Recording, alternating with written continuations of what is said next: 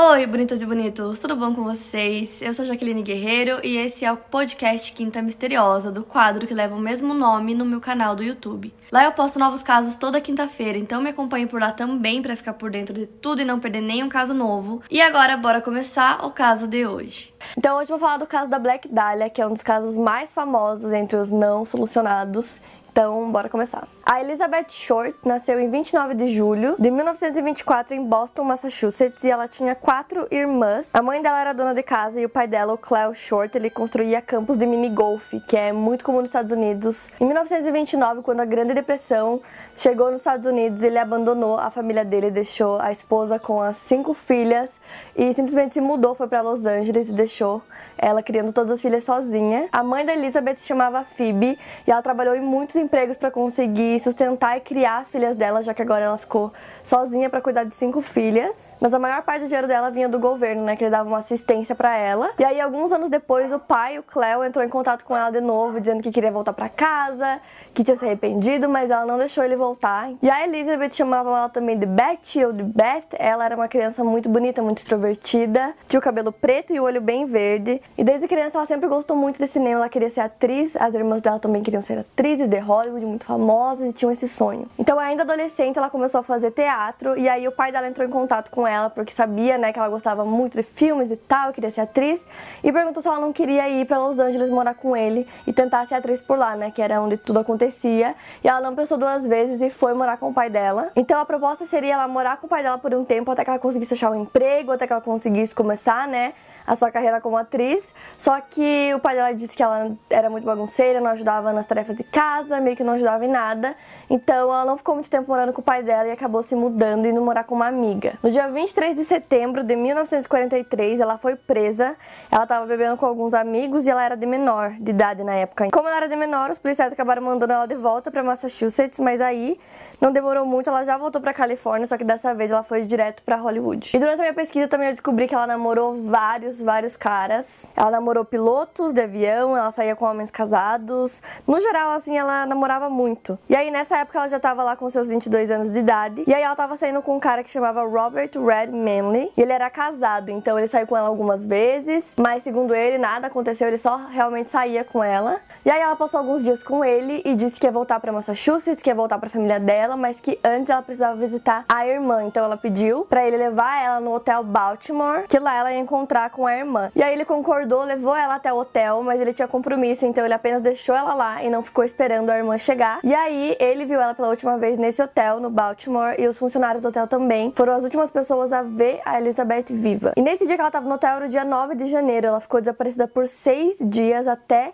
que encontraram o corpo dela no dia 15 de janeiro. O corpo dela foi encontrado na rua Norton, em Los Angeles, na Califórnia, pela Betty Bersinger, que era uma mãe que estava passeando com a filha de 3 anos. Pouco antes das 11 da manhã, ela estava passeando com a filha dela e viu que tinha alguma coisa meio esquisita em alguns arbustos ali por onde ela estava passando. E aí ela chegou mais perto para ver o que era e achou que era um manequim de loja. E conforme ela foi chegando mais perto, ela viu que não era um manequim, mas era o corpo de uma pessoa.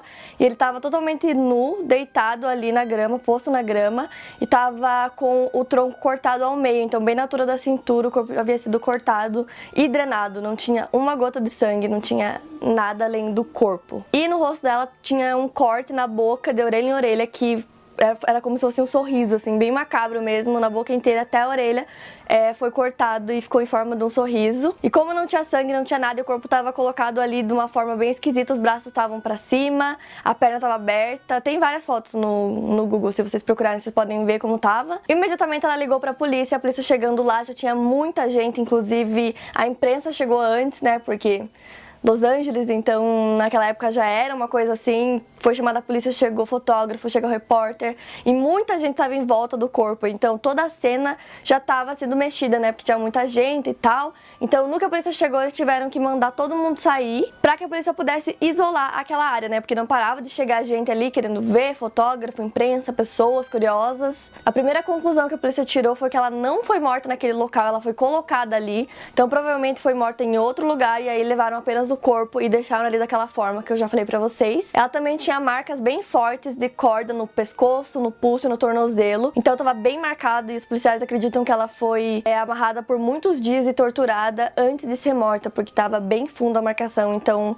Logo de início eles já conseguiram ver isso nela. A autópsia revelou várias lacerações no rosto e na cabeça dela. Não havia espermatozoides presentes no corpo e o assassino tinha lavado o corpo dela inteiro, então também não tinha nenhuma digital, não tinha nada que eles pudessem investigar. A maior parte do dano causado parece ter sido feito após a morte dela, incluindo o corte do corpo da vítima na sua cintura. A causa oficial da morte foi hemorragia e choque devido à concussão do cérebro e lacerações do rosto. E como eu disse, a imprensa foi a primeira a chegar no local, então no dia seguinte tinha foto dela em todos os jornais, os principais jornais da cidade. E como foi encontrado apenas o corpo dela até então, eles não sabiam quem era essa pessoa, quem era essa mulher. Então eles se referiram a ela como Dália Negra. E pelo que eu vi na pesquisa, alguns meses antes da morte dela, uns nove meses mais ou menos, tinha sido lançado um filme que era The Blue Dahlia. Então chamaram ela de Black Dahlia e o nome pegou e começaram a se referir a ela assim, mesmo depois de descobrir quem era a vítima. E na década de 40 era bem comum os jornais referirem a qualquer crime, dando outros nomes para as vítimas. Logo após eles terem achado o corpo da Black Dahlia, várias cartas começaram a chegar na delegacia.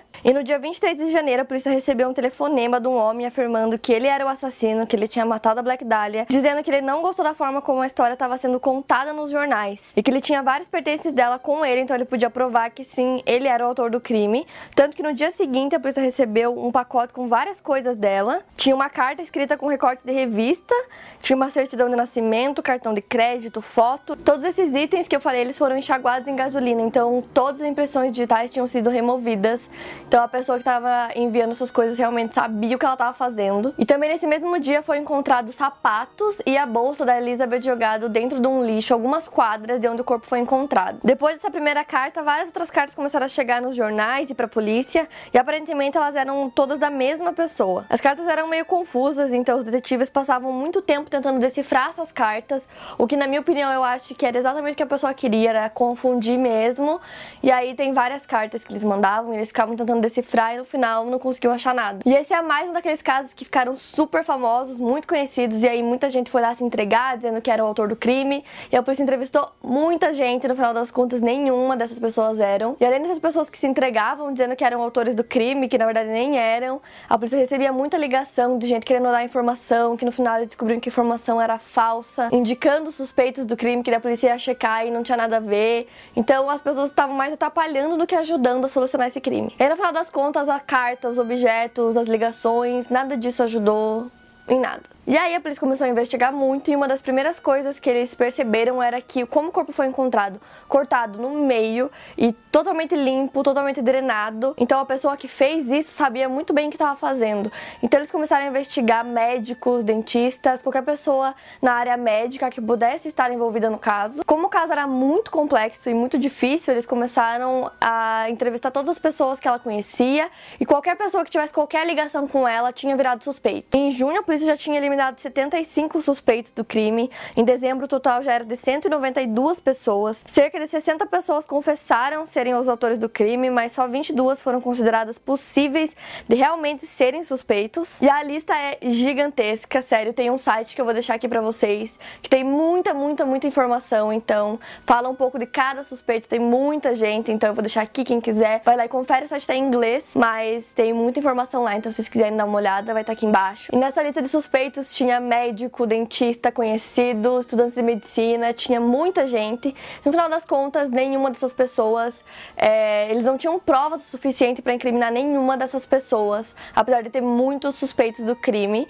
E aí é basicamente isso, e agora eu entro nas teorias, que também tem bastante teorias. A primeira teoria é sobre um homem que sequestrou uma garotinha chamada Suzanne Degnan, ela tinha 6 anos na época, ela foi sequestrada em janeiro de 1946. A polícia encontrou o corpo dela desmembrado e drenado, da mesma forma que foi encontrado o corpo da Black Dahlia. O corpo da Elizabeth foi encontrado na Avenida Norton, perto da Degnan Boulevard. E Degnan é o sobrenome da menininha. Além disso, também parecia ter outras semelhanças no caso. A polícia também tinha recebido algumas cartas anônimas falando sobre o assassinato da menininha, que também eram escritas daquela forma, com colagens de revistas, e também tinha muitas colagens muito parecidas que pareciam ter sido tiradas da mesma revista. E o suspeito desse crime era William Herrings, e ele pegou prisão perpétua pela morte da menininha da Suzanne Suzanne. E aí o William Harris foi preso em 1946 por cometer um roubo no bairro que a garotinha morava.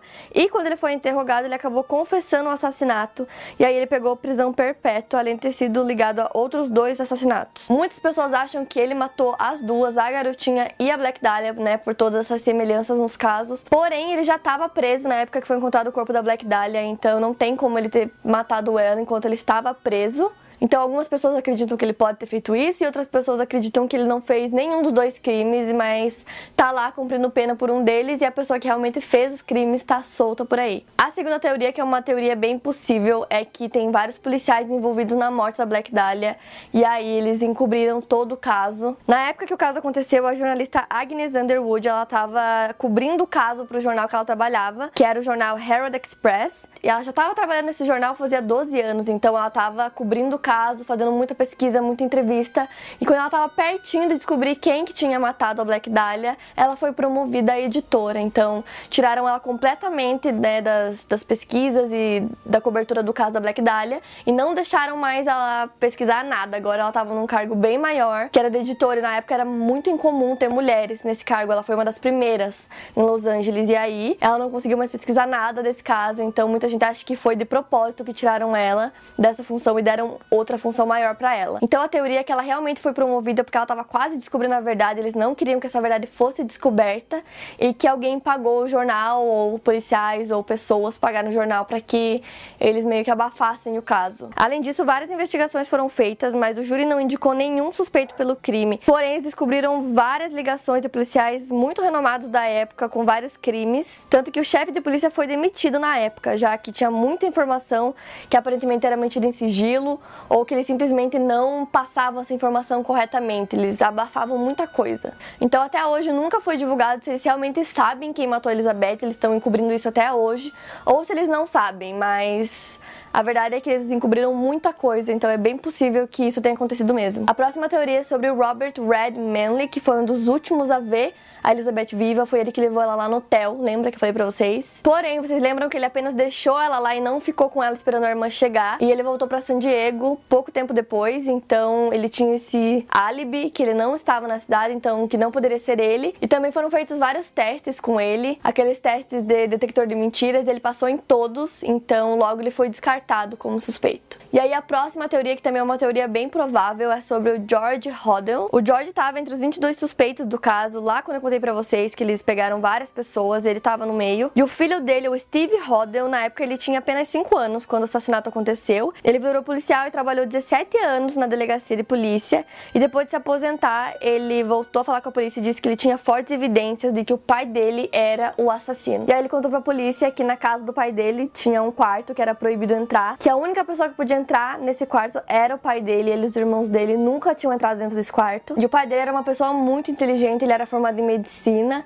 o que sugere que, né, a pessoa que matou a Black Dahlia tinha que ter esses conhecimentos para conseguir drenar o corpo e fazer todas aquelas coisas que eu já falei. Então, além de ser um médico muito ocupado, ele era solteiro e vivia saindo com várias mulheres. Ele tinha 11 filhos com cinco mulheres diferentes. Uma das filhas dele, inclusive, acusou ele de assédio, o que torna tudo isso cada vez mais bizarro, ele como suspeito. E aí em 2013, o Steve Hodel, né, que é o filho, já estava aposentado, ele resolveu voltar com as pesquisas e tentar encontrar alguma coisa porque ele tinha certeza que o assassino é o pai dele. Então eles foram até a casa dele para investigar, levaram cães que haviam sido treinados para identificar cheiro de carne em decomposição. E aí os cães acabaram levando os policiais pro porão, para a área do porão, e eles identificaram cheiro de carne em decomposição na área do porão da casa. Então eles pegaram várias amostras do porão da casa para poder investigar mais e ver se eles conseguiam encontrar qualquer coisa ali. E aí todas essas provas foram levadas para os laboratórios da polícia e todas as provas desapareceram do nada, magicamente. Elas desapareceram e muitas pessoas acreditam que o George acabou pagando a polícia para sumir com qualquer prova que pudesse incriminar ele, porque simplesmente sumiu do nada. E além dessas provas, o Steve, né, que é o filho, tinha uma outra evidência contra o pai dele. Ele disse que tinha uma gravação antiga de uma conversa entre ele com uma pessoa desconhecida e durante essa conversa o pai dele declarou: Supondo que eu tenha matado a Dália Negra. Eles não poderiam provar isso. E eles também não poderiam nem perguntar para minha secretária, porque ela também tá morta. Todas as acusações contra ele as provas sumiram. E até hoje ninguém sabe quem assassinou a Black Dahlia, porque o que aconteceu, o que fizeram com ela naqueles seis dias. Até hoje permanece um mistério e é um dos casos mais famosos, não só nos Estados Unidos como no mundo. Acho que vocês com certeza já ouviram pelo menos falar da Black Dahlia. Tem filme, já foi citada em série. É, em uma das temporadas do American Horror Story, eles citaram ela, fizeram lá uma encenação do que poderia ter acontecido com ela. Enfim, é um caso super, super famoso que até hoje se mantém não resolvido. Para mais casos, siga meu podcast aqui no Spotify. Lembrando que os casos novos saem primeiro lá no meu canal do YouTube toda quinta-feira. Obrigada por ouvir, até o próximo caso.